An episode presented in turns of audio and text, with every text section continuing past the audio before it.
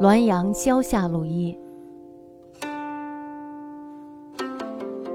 清苑张公岳观河南郑州时，属有老桑树，何报不交？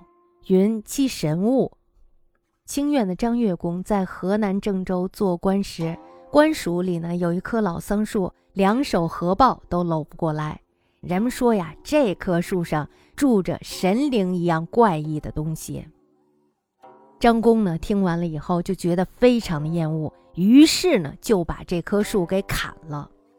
这天晚上呢，他的女儿就在灯下看到了一个人，面目、手脚还有衣服全都是深绿的颜色。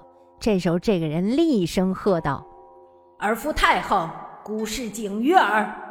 你的父亲呀，太霸道了，且拿你来警告他。”张女呢，这时候就惊叫的呼喊了起来，保姆丫鬟赶紧跑了进来。那么张家的女儿呢，也吓傻了。